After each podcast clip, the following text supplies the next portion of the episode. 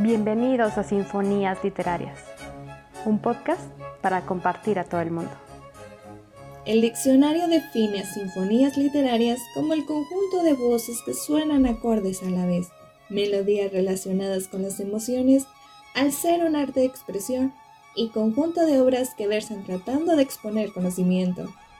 Soy el director Fabián Ramírez y cada episodio tomaré la batuta y el instrumento para orquestar junto a un invitado especial distintas lecturas como cuentos, ensayos, relatos, mitos, novelas y mucho más.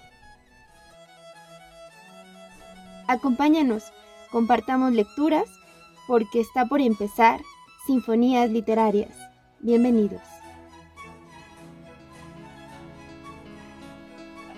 Muy buenas noches.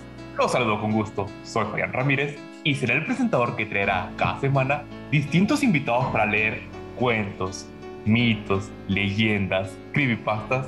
Esta noche estoy acompañado por el mismísimo señor Javier Velázquez Ayala, quien nos va a compartir el primer capítulo de Sin Novedad en el Frente. Señor Javier, muy buenas noches, ¿cómo está?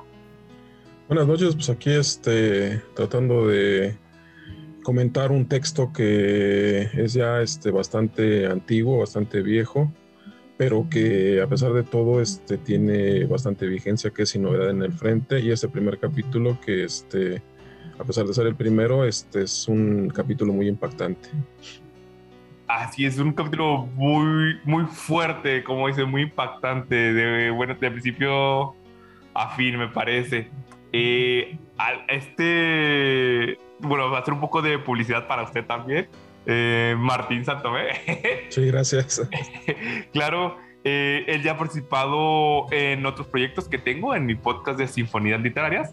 Ahí podemos escuchar también a señor Javier Velázquez con el cuento de Carmila, donde protagonizó al mismísimo varón, ah, perdón, disculpe, al general Spildor. Sí, al general Spildor. Que tiene una parte de protagonista grande, grande, así que si usted ha escuchado, pues ya habrá escuchado anteriormente al señor Javier Velázquez. Y bueno, señor, cuénteme un poco acerca de este capítulo. A mí me, a mí me gusta mucho, este, por eso, y a pesar de que sabemos que son jóvenes los que están ahí, eh, se me hacía ideal que fuera usted el que leyera este capítulo. Cuénteme qué le trae este, este libro para usted. Eh, antes que otra cosa, este, recordar que eh, estaba yo muy joven cuando leí este texto, eh, allá por este, le calculo como por 1970 más o menos, que inclusive se lo robé a mi abuelo, el texto ahí lo tenía y lo tuvo, este, lo tuve a la vista durante bastante, bastante tiempo y a la mera hora ya cuando se descuidó mi abuelo, pues me lo robé. Ah. Y ya tiempo después, por ahí por 1978, 79, ya estaba yo este, estudiando en la facultad fue cuando este, me di la tarea de leerlo. En uno de esos intermedios este, del año este, me di la tarea de leerlo y me pareció un texto, en principio, un poquito cansado porque estaba yo relativamente joven y no era un, este, precisamente un texto que, que fuera del agrado de cualquier joven. ¿no? Ya sabemos que a los jóvenes nos gustan más los... Eh, textos de aventuras, los de terror a mí me encantaban, ¿no? Prefería mil veces este Edgar Allan Poe, pero este, sí, yo dije, bueno, vamos a ver de qué se trata este texto. Y lo empecé a leer y me empecé a adentrar y me empecé a adentrar. Y me encontré con un libro bastante este, interesante en muchos aspectos. Porque además a mí me gusta también muchísimo la historia, al que la he ligado con, este, con la literatura, que es otra de mis pasiones. Y me parece que era un texto muy adecuado, a pesar de que es una versión muy, este, con poca este, confiabilidad en su traducción, porque es una traducción este, bastante eh, mal hecha, pero es la única traducción que hay, que hasta donde yo sé, es la única que hay esa traducción de esa, de esa editorial. Pero me pareció, a final de cuentas, un texto muy bueno. ¿eh? Y ese fue el primer acercamiento que yo tuve con ese texto. Bueno, entonces, usted lo leyó en los años de los 1970 y tantos. Entonces, estamos hablando que el texto es bastante antiguo. No, pues es muchísimo. Este, creo que es, me parece que principios de este, del siglo pasado, o sea, ya por. O sea, el texto, técnicamente hablando, se debe haber escrito allá por 1925, 1926. fuera de este, una vez que ya este, los, los, este, los alemanes habían sido derrotados y, este, y no terminaban por asimilar todavía su derrota ante los aliados. Por eso es que me parece que está escrito por esas, por esas fechas. No tengo la fecha exacta, pero sí este, anda por los, por los, por los años 20 del siglo pasado. Y eso, este, pues no, no es un texto que, que tan fácilmente pueda ser leído por, por gente actual. Claro, claro. Y sin embargo, algo eh, muy bueno, eh, por lo cual yo lo pedí precisamente, es que se narra, a pesar de que es la introducción y se está narrando apenas una pequeña parte de lo que se va a tratar, se narra precisamente lo que es el horror de la guerra, de, de buenas a primeras. Fue por eso que se me hace una buena elección para este espacio de terror precisamente. Porque yo también me, fíjate que yo en un principio me desconcerté porque yo decía, bueno, ¿por qué si este si el programa se refiere a la a la a la este pues al terror, a las al terror como tal de ficción, porque el, el, terror es ficción de alguna manera. De alguna manera. Eh, ¿Por qué tomar un texto de este tipo? ¿no? Fue la primera pregunta que yo me hice al, al interpretar al personaje, bueno, al narrador de la historia. ¿no? Sí. Y en ese primer capítulo también yo dije, bueno, ¿y de dónde sale el terror? Y ya después me di cuenta que el terror este, viene a aparecer no en toda su expresión como en el, aparece en el primer capítulo, que es apenas un acercamiento. El terror viene después, con otros capítulos en donde se nota de inmediato que es un terror vivo, sufrido, real, que, que de verdad aterroriza a la persona que lo está viendo, a la gente que está viviendo esa Primera Guerra Mundial, que se enfrenta a situaciones bastante adversas y que este, provocan ese terror, un terror, insisto, vivido, un terror que de verdad es, es real, es, este, es un terror que, que, no se, que, no, que no está llevado a la imaginación. Exactamente, exactamente. y pues bueno, con estas palabras escucharemos el cuento de Sin Novedad en el Frente. ¿Qué le parece, señor? Perfecto. Excelente. Hola, mi nombre es Javier Velázquez Ayala. En esta ocasión les traigo Sin Novedad en el Frente de Eric María Remarque, capítulo 1. Sinfonías literarias. Nos encontramos en la retaguardia, a nueve kilómetros del frente. Ayer nos relevaron. Ahora tenemos el estómago lleno de judías de carne de buey. Estamos saciados y satisfechos. Incluso han sobrado para esta noche, y cada uno de nosotros ha podido llenar su fiambrera para la cena. Además, hay doble ración de salchicha y de pan. Esto va bien. Hacía mucho tiempo que no se había presentado un caso como este. El furriel, con su cara roja como un tomate, viene en persona a ofrecernos la comida. Llama con una seña a todos los que pasan y le sirve una buena ración. Casi está desesperado, pues no sabe cómo vaciar de rancho su caldera. Jaen y Müller han encontrado un par de baldes y se los han hecho llenar hasta los topes, como reserva. Jaen lo hace por gula, Müller por precaución. Nadie puede explicar dónde diablos mete Jaen tanta comida. Él sigue como siempre, más seco que un arenque prensado. Pero lo mejor es que también hemos retenido doble ración de tabaco. 10 cigarros, 20 cigarrillos y dos pastillas para mascar a cada uno. Es una cantidad muy razonable. He cambiado mis pastillas por los cigarrillos de Kaczynski, con lo que ahora tengo 40, suficientes para un día. Si he de decir la verdad, no nos estaban destinadas tantas provisiones. Los prusianos no son tan espléndidos. Todo lo debemos a un simple error. Hace 15 días que nos hicieron ir a la primera línea, a relevar. Nuestro sector estaba bastante en calma y por esto el Furriel recibió para el día de nuestra vuelta la cantidad habitual de provisiones. Y había preparado lo necesario para los 150 hombres de nuestra compañía. Pero, sin embargo, el último día precisamente, con gran sorpresa por nuestra parte, la artillería pesada inglesa hizo de la suya sin parar, ametrallando sin descanso nuestra posición y causándonos tantas bajas que solo regresamos 80 hombres.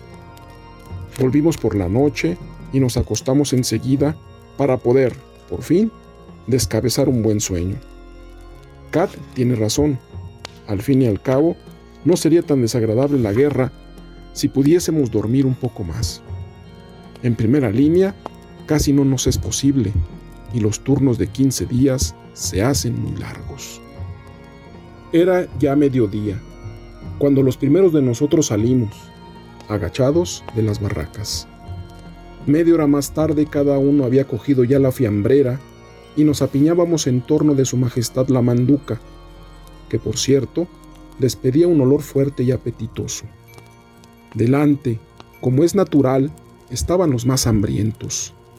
Albert, el más pequeño y también el que tiene las ideas más claras de todos nosotros, cosa que por cierto solo le ha permitido llegar, con mucho esfuerzo, a soldado de primera. Müller 5, que todavía arrastra por todas partes sus libros de texto y sueña en unos utópicos exámenes. Incluso, en medio de un bombardeo, se abstrae pensando en sus teoremas de física. Lear, que lleva una enorme barba y siente una gran predilección por las mujeres de los prostíbulos para oficiales, jura y vuelve a jurar, refiriéndose a ellas que, por orden de la Comandancia General, están obligadas a llevar camisas de seda y que para los clientes que sobrepasen el grado de capitán deben tomar antes un baño. El cuarto soy yo, Pablo Baumer. Los cuatro tenemos 19 años. Los cuatro hemos salido de la misma clase para ir a la guerra. Inmediatamente detrás de nosotros están situados nuestros amigos. Jaen, un cerrajero delgadísimo que tiene nuestra misma edad, el mayor goloso de la compañía. Se sienta a comer en seco como un espárrago y se levanta más hinchado que una pulga preñada. Heine Westhus, de la misma edad, un minero que puede con toda facilidad meter un pan de munición en su puño y cerrándolo preguntarnos, ¿sabes lo que tengo aquí adentro? Detering, un campesino que solo piensa en su alquería y en su mujer. Finalmente, Stanislao Kaczynski, el jefe de nuestro grupo, pícaro, tenaz, desprendido, con 40 años, cara terrosa, los hombros caídos y un magnífico olfato para oler el peligro, la buena comida y los escondrijos más seguros. Nuestro grupo formaba en cabeza de la gran serpiente que se enroscaba delante del rancho y comenzábamos a impacientarnos porque el furriel seguía quieto como un muñeco. Esperando por fin, Kaczynski le gritó. Vamos, Enrique, abre de una vez tu caldera. Todos sabemos que las judías están listas. Él, sin embargo, movió la cabeza con aburrimiento. Cuando estéis todos aquí, Jaen insinuó con malicia. Ya estamos todos. El furriel se hacía el sueco.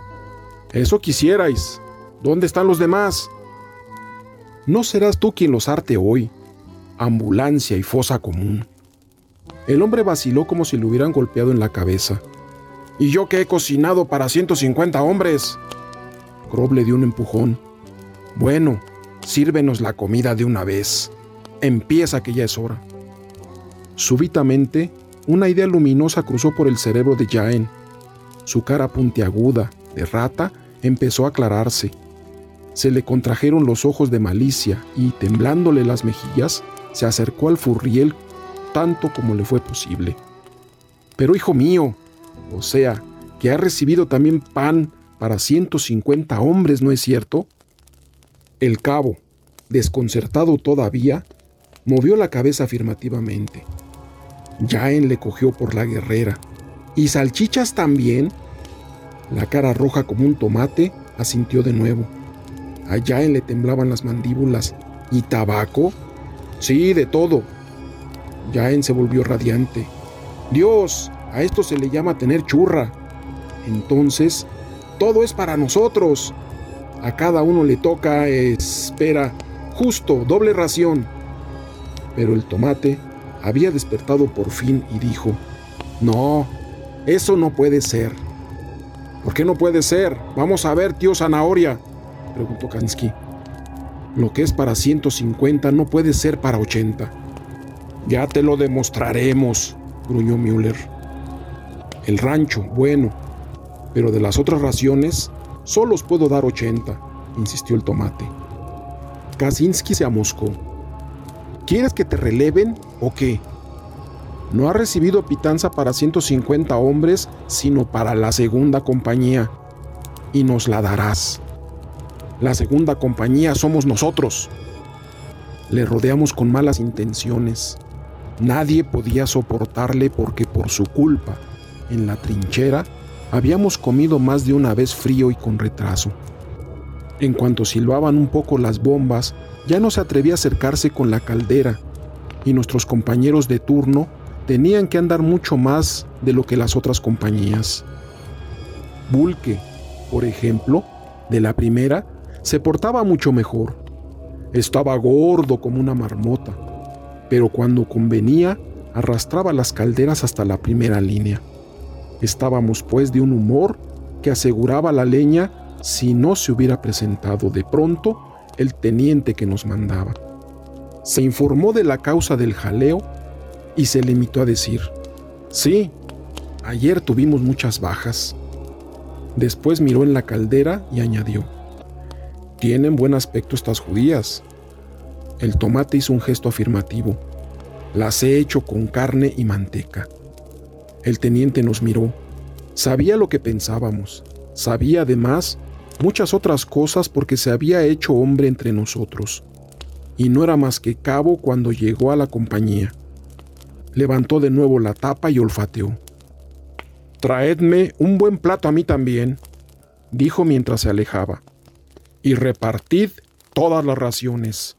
Bastante las necesitan. El tomate puso cara de imbécil mientras ya embailaba a su alrededor. Si no te perjudica en nada. Parece creerse el dueño de la intendencia este. Vamos, empieza, viejo asqueroso, y no te descuentes.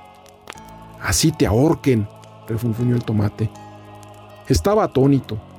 Era incapaz de comprender tamaña sin razón. El mundo había perdido el sentido común y como si quisiera demostrar que todo le era indiferente, nos distribuyó además voluntariamente media libra de miel artificial por cabeza.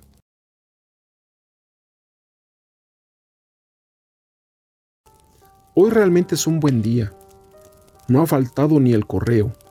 Casi todos hemos recibido un par de cartas y algunos periódicos. Ahora nos vamos ganduleando hacia el prado detrás de las barracas.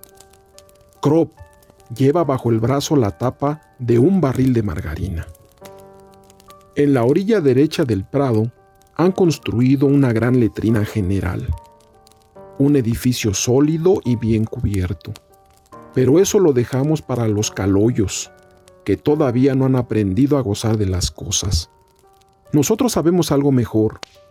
Así veríais, repartidas por todas partes, unas cajas individuales que sirven para el mismo objeto, cuadradas, limpias, hechas todas ellas de madera, bien acabadas, con un asiento cómodo e irreprochable. De los lados penden unas asas que permiten transportarlas. Ponemos tres de ellas en círculo y tomamos asiento confortablemente. No nos levantaremos antes de dos horas. Todavía me acuerdo de qué vergüenza pasábamos al principio, siendo reclutas, cuando en el cuartel debíamos utilizar la letrina general. No tiene puertas y los hombres, hasta 20, se sientan el uno al lado del otro como en un tren. De una sola mirada puedes abarcarlos a todos. El soldado ha de estar siempre bajo vigilancia. Con el tiempo, hemos aprendido algo más que a dominar esta pequeña vergüenza. Ahora conocemos otras cosas. Pero aquí, al aire libre, la cosa resulta una verdadera delicia. No me explico ya por qué antes cerrábamos tímidamente los ojos delante de esas cosas tan naturales como el comer o el beber. Quizá ni sería necesario mencionarlas, si no fuera porque juegan en nuestras vidas un papel esencial a pesar de haber constituido para nosotros una auténtica novedad. Los veteranos las conocían tiempo a. Para el soldado, su estómago y su digestión son un campo mucho más que familiar que para cualquier otro hombre.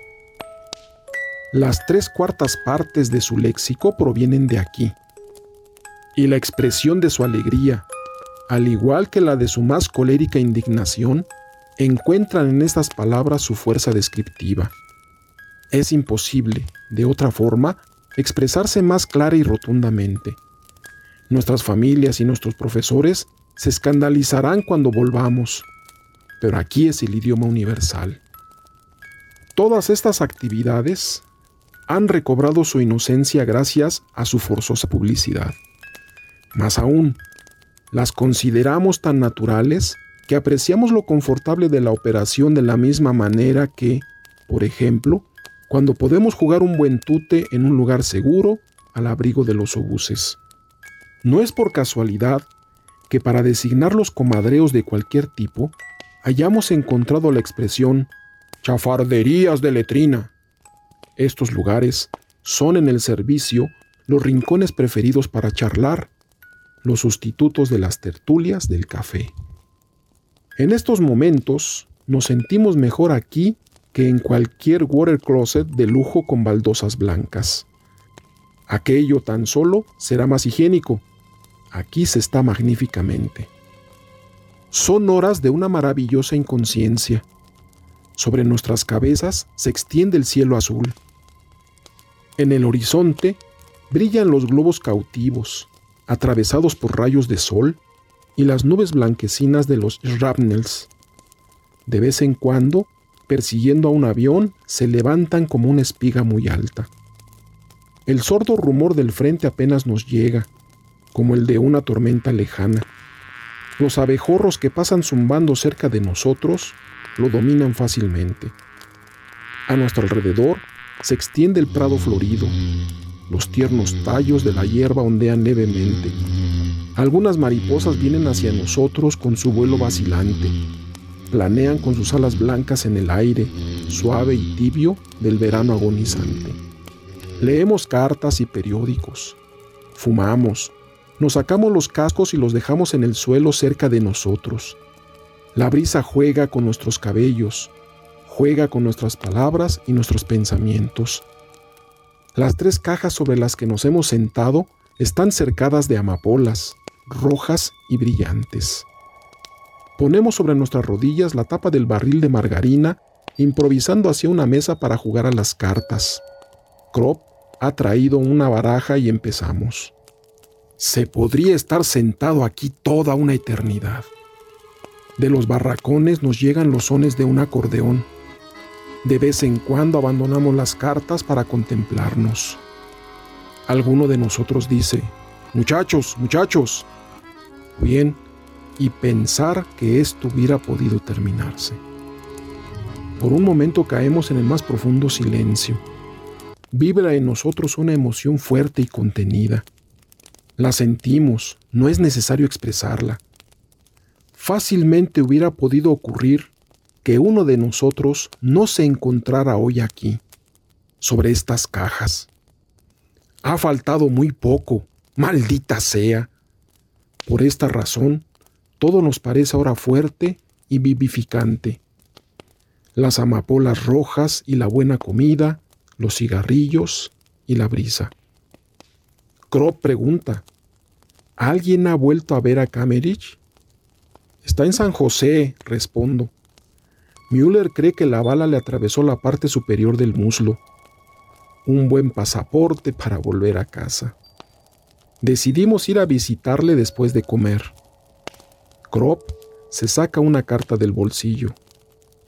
Cantorek me dice que os salude de su parte.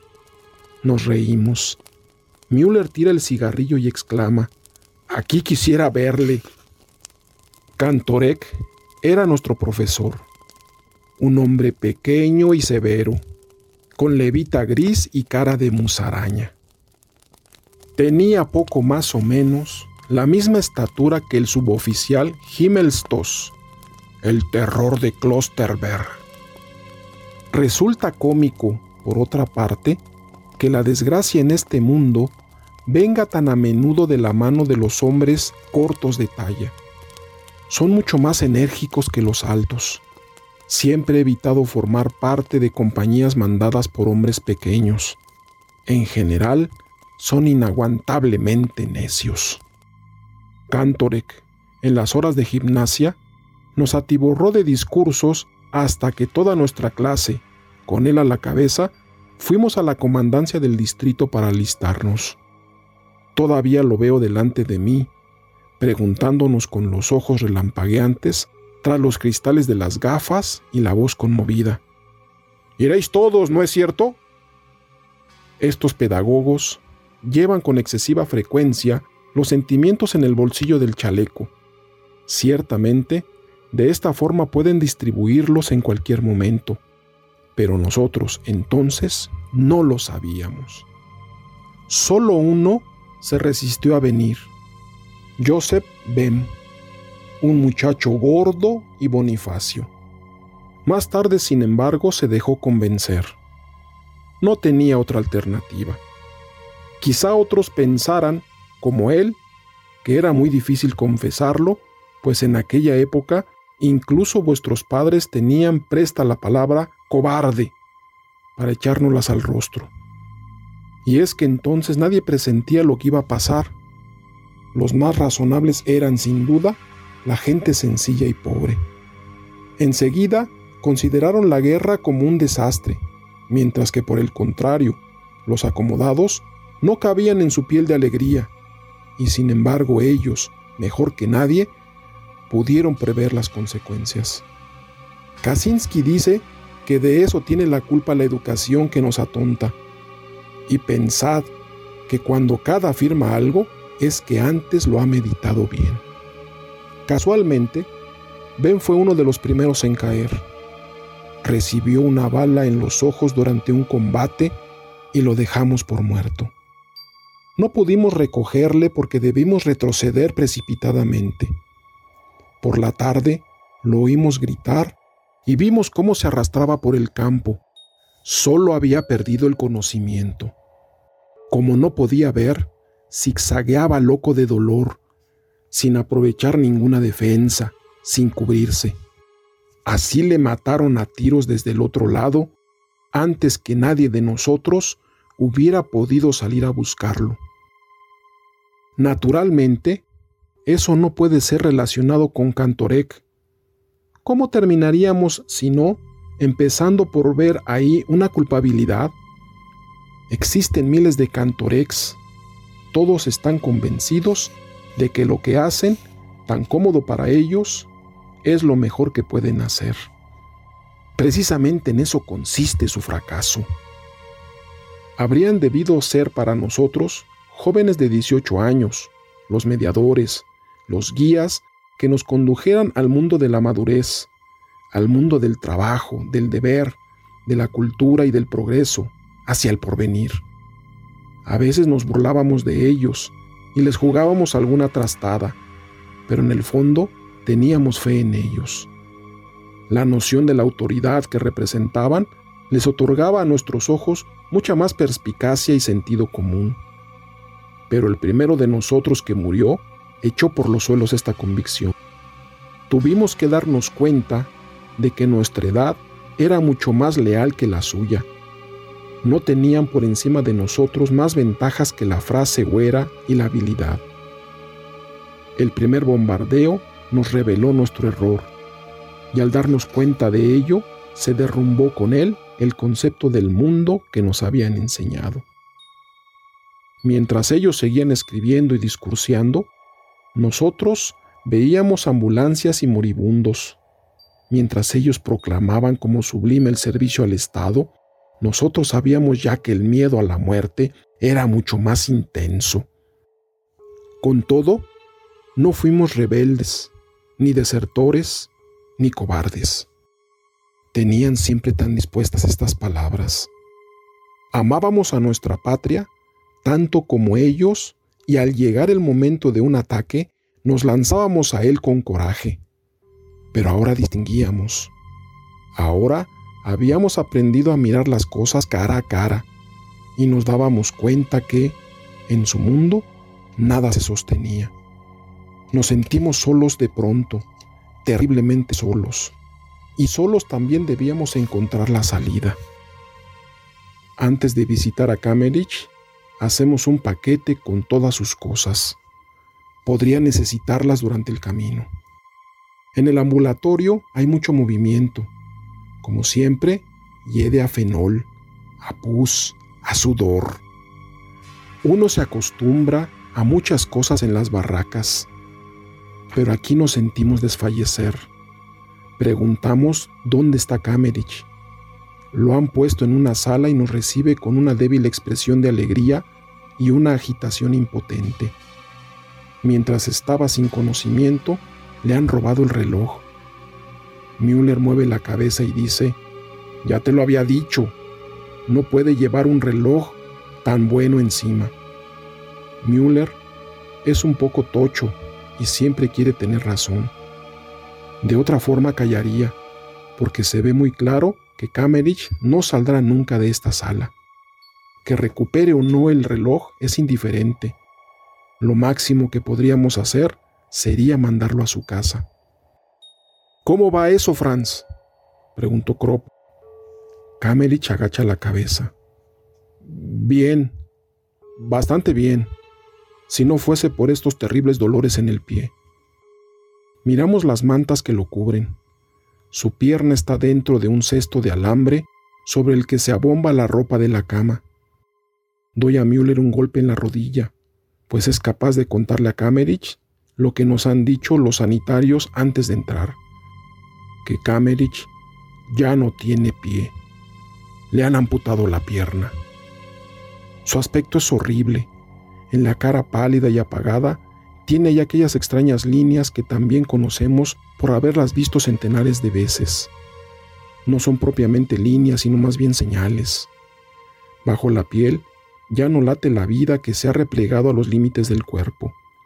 La muerte trabaja el interior del organismo y ya es dueña de los ojos. He aquí a nuestro compañero Kamerich, que hace poco todavía asaba carne de caballo con nosotros y se arrellanaba. Cuidadosamente, en el interior de los grandes embudos que dejan los obuses. Es él, y sin embargo, ya no es él. Su fisonomía se ha difuminado, se ha hecho imprecisa y desteñida como aquellas placas fotográficas sobre las que se han tomado dos instantáneas. Su misma voz tiene un tono ceniciento. Recuerdo ahora la escena de nuestra partida. Su madre, una buena mujer muy gorda, le acompañó a la estación. Lloraba sin parar y tenía el rostro descompuesto y abotargado. Kamerich se sentía molesto, pues ella era la menos serena de todas. Literalmente se deshacía en cebo y agua. La pobre mujer se había fijado en mí y agarrándome por el brazo, me suplicaba cada momento que cuidara a su Franz. Ciertamente el muchacho tenía cara de niño y unos huesos tan flojos que con solo cuatro semanas de llevar mochila detentaba ya unos hermosos pies planos. Pero ¿cómo es posible cuidar a alguien en campaña? Bien, dice Krop, ahora te irás a casa. Si hubieras tenido que esperar a un permiso, tenías como mínimo para tres o cuatro meses. Kamerich siente con la cabeza. No puedo mirar sus manos, son como la cera. Bajo las uñas lleva todavía el barro de las trincheras de un color azul oscuro. Parece veneno. Pienso que estas uñas irán creciendo mucho tiempo todavía como una fantasmal vegetación subterránea cuando Kamerich ya no viva. Me parece verlo, tenerlo delante de mí. Las uñas se arrollan como tirabuzones y crecen. Crecen juntamente con el cabello encima del cráneo que se descompone, como la hierba encima de una tierra bien abonada. ¿Cómo es posible esto? Müller se agacha Hemos traído tus cosas, Franz. Kamerich hace un signo con la mano. Ponlas debajo de la cama. Müller lo hace. Kamerich vuelve a hablar de su reloj. No sé cómo tranquilizarlo sin inspirarle recelo. Müller se levanta con un par de botas de aviador en la mano. Son unas soberbias botas inglesas de cuero amarillo y suave, que deben llegar a la rodilla y se abrochan con unos cordones a lo largo de toda la caña. Algo espléndido, envidiable. Müller las contempla y entusiasmado las compara con sus vastos zapatones y pregunta, ¿Piensas llevarte también estas botas, Franz? Los tres tenemos el mismo pensamiento, aunque Sanara no podría utilizar más que una, o sea, que no tendrían ningún valor para él. Tal como están las cosas, es una lástima que se queden aquí, porque los sanitarios los rapiñarían en cuanto muera. Müller insiste. ¿No quieres dejarlas aquí? Kamerich no lo quiere. Son la mejor pieza de su equipo. Podríamos cambiártelas, sigue Müller. Aquí en campaña es necesaria una cosa así. Pero Kamerich no quiere ni oír hablar de ello. Toco a Müller con el pie, y éste, dudando todavía, vuelve a poner las botas en su lugar, bajo la cama. Permanecemos con él algunos minutos más y luego nos despedimos. Que te vaya bien, Franz. Le prometo volver mañana. Müller también. Piensa en las botas y quiere vigilarlas. Kamerich gime. Tiene fiebre. Fuera, detenemos a un sanitario y le pedimos que le dé una inyección a Kamerich. Él se niega. Si quisiéramos dar morfina a todos, necesitaríamos muchos barriles. Por lo visto solo te digna servir a los oficiales, dice Krob rencorosamente. Intervengo y empiezo por alargar un cigarrillo al sanitario. Lo toma y después le pregunto. Tú no debes estar autorizado para poner inyecciones, ¿verdad? Mi pregunta le ofende. Si tampoco me creeréis, no veo por qué he de decíroslo. Le pongo dos cigarrillos más en la mano. Vamos, pues, haznos este favor. Bueno, sea, dice. Krop entra con él. Desconfía y quiere verlo. Nosotros esperamos afuera. Müller Vuelvo a empezar con lo de las botas. Me irían de primera. Con estas barcas llevo siempre los pies llenos de ampollas. ¿A ti te parece que vivirá hasta mañana después del servicio? Si revienta esta noche, ya podemos despedirnos de ellas. Albert regresa. ¿Qué os parece? pregunta. Está listo, dice Müller categórico. Volvemos hacia los barracones. Pienso en la carta que tendré que escribir a su madre. Tengo frío y quisiera beber una copita de aguardiente. Müller arranca brisnas de hierba y se las pone en la boca. Súbitamente, el pequeño Krop tira su cigarrillo y lo pisotea con furia. Mira a su alrededor con el rostro desencajado y deshecho. Balbucea. ¡Qué mierda! ¡Qué maldita mierda! Andamos todavía un buen rato. Krop se ha calmado. Todos sabemos de qué va. Era una crisis del frente. Todos la hemos sufrido alguna vez.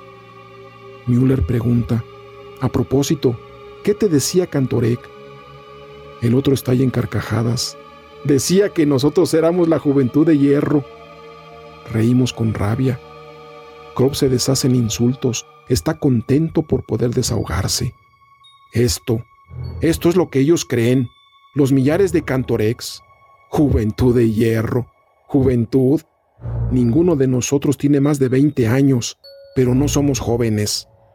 Nuestra juventud, esas cosas son ya agua pasada. Somos viejos, muy viejos nosotros. Sinfonías literarias. Y bueno, señor Javier, acabamos de escuchar este cuento. Cuentazo buenísimo, me encantó, me encantó la narración como siempre. Este, muchas gracias. Eh, fueron 32 minutos un poco intensos. Eh, cuénteme, ¿qué le trae este texto para usted? Bueno, para el principio un este un desafío porque eh, vaya la vez pasada había sido un texto un poquito, bueno, era un texto también extenso, pero este el de Carmila me parecía este dividido entre varios personajes, pero ser el narrador en donde tiene uno que interpretar toda la historia prácticamente fue complicado, este, pero a final de cuentas, este, a pesar de que lo hacía ya ya tarde, porque sí lo hacía este, ya después de las 11, 12 de la noche, eh, me pare, poco a poco me, me, pareció cada vez más este, interesante hacerlo, llevarlo a cabo. Y sí, la, la, tengo que hablar de la complejidad de, de poder dar a distintos matices al, al, texto y espero que lo haya logrado porque de alguna manera este, es importante que se le den esos matices a un texto, de lo contrario eh, la emotividad se pierde y eso es lo primero que rescataría.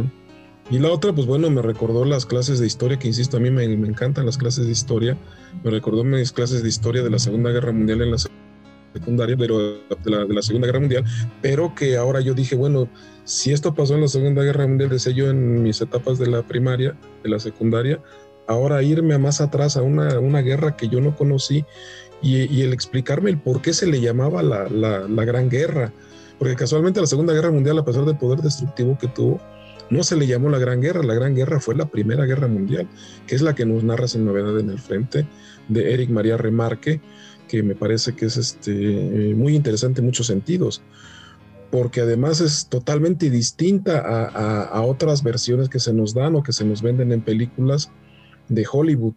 Ya sabemos que siempre los gringos son los héroes o los franceses son los héroes o los ingleses son los héroes. Siempre se habla de, ese, de esa gran heroicidad y de todos los pormenores que, que sufrieron los, este, los aliados. Pero tener una versión en donde ahora quienes cuenten la historia sean los que perdieron, los que fueron derrotados, es algo maravilloso.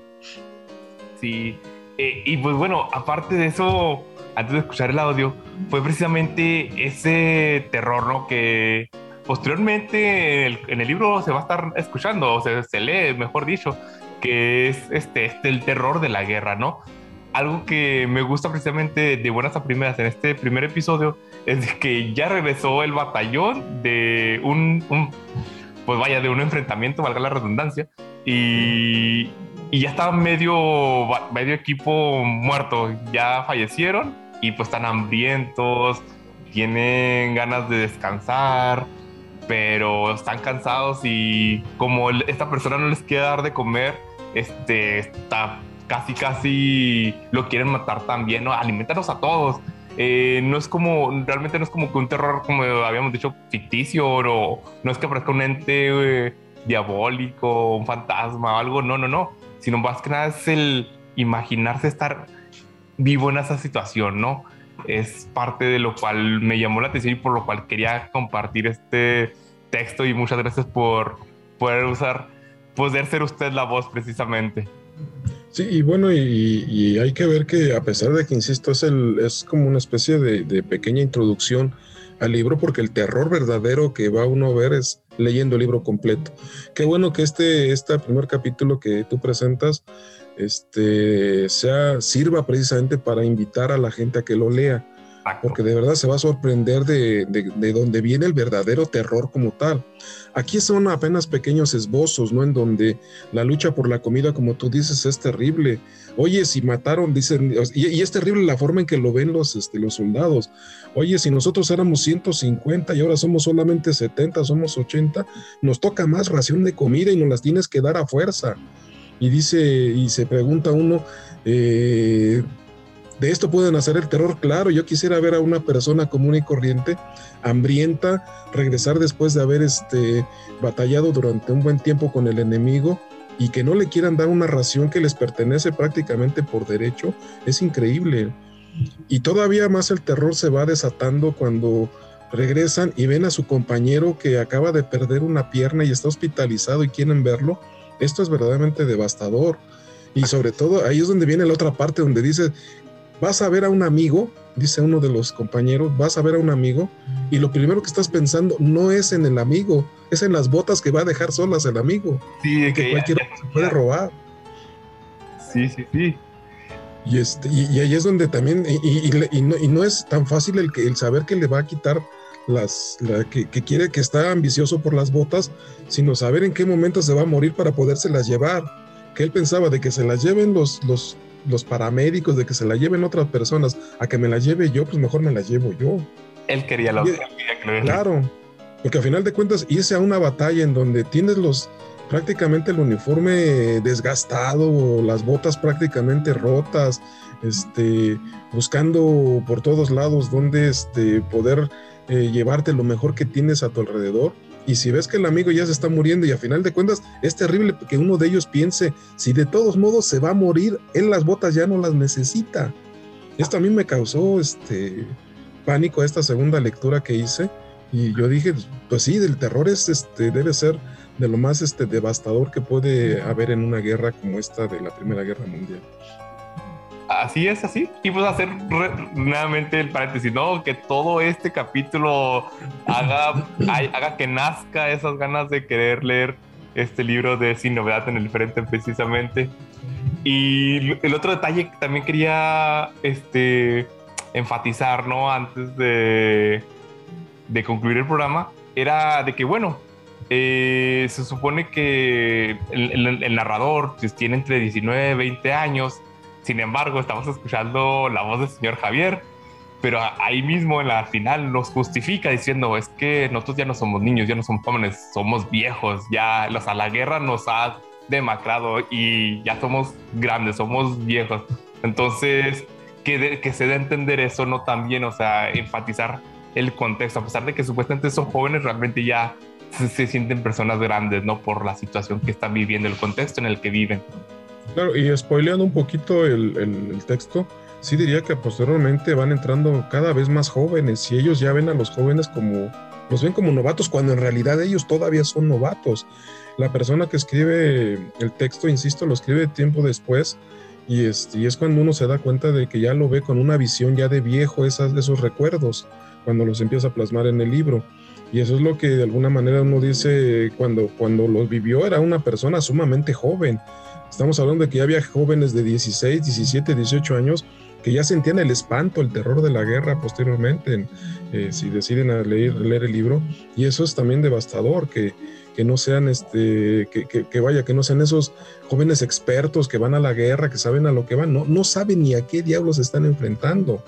El hecho de, de vaya, no saberse, hay, hay un capítulo que a mí me llama mucho la atención, aparte del primero, que este, en donde eh, eh, le, encargan al narrador, le encargan un, este, a, un, jovencito también de 17 años y no sabe ni siquiera cómo cubrirse de las balas de la metralla del enemigo y le vuelan inclusive la cabeza porque no sabe distinguir entre un obús y este, entre una granada de mano que silban de una manera diferente.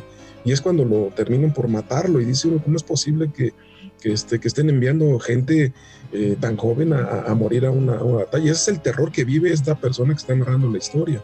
Porque de verdad sí es terror el ver cómo están muriendo de una manera fuerte, aún los más este, experimentados muriendo de una manera terrible. Exacto, exacto. Y pues bueno, señor Javier, con esto estaremos dando por concluido el programa esta noche. Le agradezco infinito su participación y está más que invitado a, participar en, otro segundo episodio aquí con nosotros, ya sea narrando otro cuento o, uno de su propia autoría. Aquí se abre el espacio para que se promocione también. Claro que sí, no, al contrario, muchas gracias a ti por invitarme y solamente les, eh, les este, me cabré decirles que eh, en todo lo que yo he leído de, este, que llevo de vida, me he enfrentado solamente a dos libros en donde se les permite hablar a los, este, a los derrotados.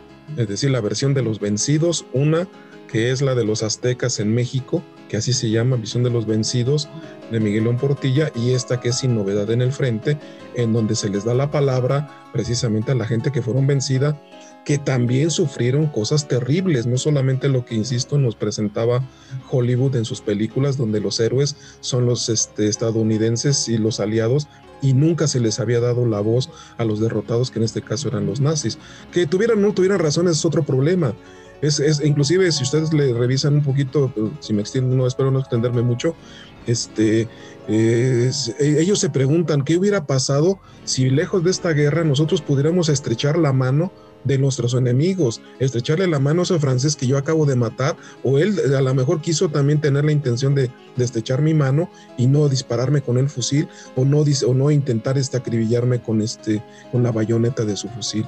Me parece que son dos versiones interesantes y habría que leerlos. Uno me, afortunadamente es mexicana, Visión de los Vencidos, Miguelón Portilla, y este otro intento de de narrar la historia por parte de los derrotados, que serán en este caso los nazis, la Primera Guerra Mundial de Egg y María Remarque, sin novedad en el frente. Qué padre que abordaste este libro, me pareció muy, muy interesante, pero este, sí es necesario que lo leamos para que sepamos de qué estamos hablando en cuanto a ese terror verdaderamente real vivido por una persona. Exactamente, exactamente, un, un terror real, como usted menciona. Pues bueno, señor Javier, con esto daremos concluido el episodio de hoy. Eh, mi nombre es Fabián Ramírez y nos escuchamos la próxima semana. Hasta luego. Acabamos de escuchar el episodio número 33 de Sinfonías Literarias. Este episodio va dedicado totalmente a usted que sigue este podcast. Recuerda seguir todas mis redes sociales, Facebook, Twitter, Spotify y YouTube como Sinfonías Literarias. Muchas gracias por llegar a este momento. Yo soy Fabián Ramírez y nos escuchamos el próximo episodio. Y recuerda, ten fe y nunca pierdas la esperanza. Confía y espera.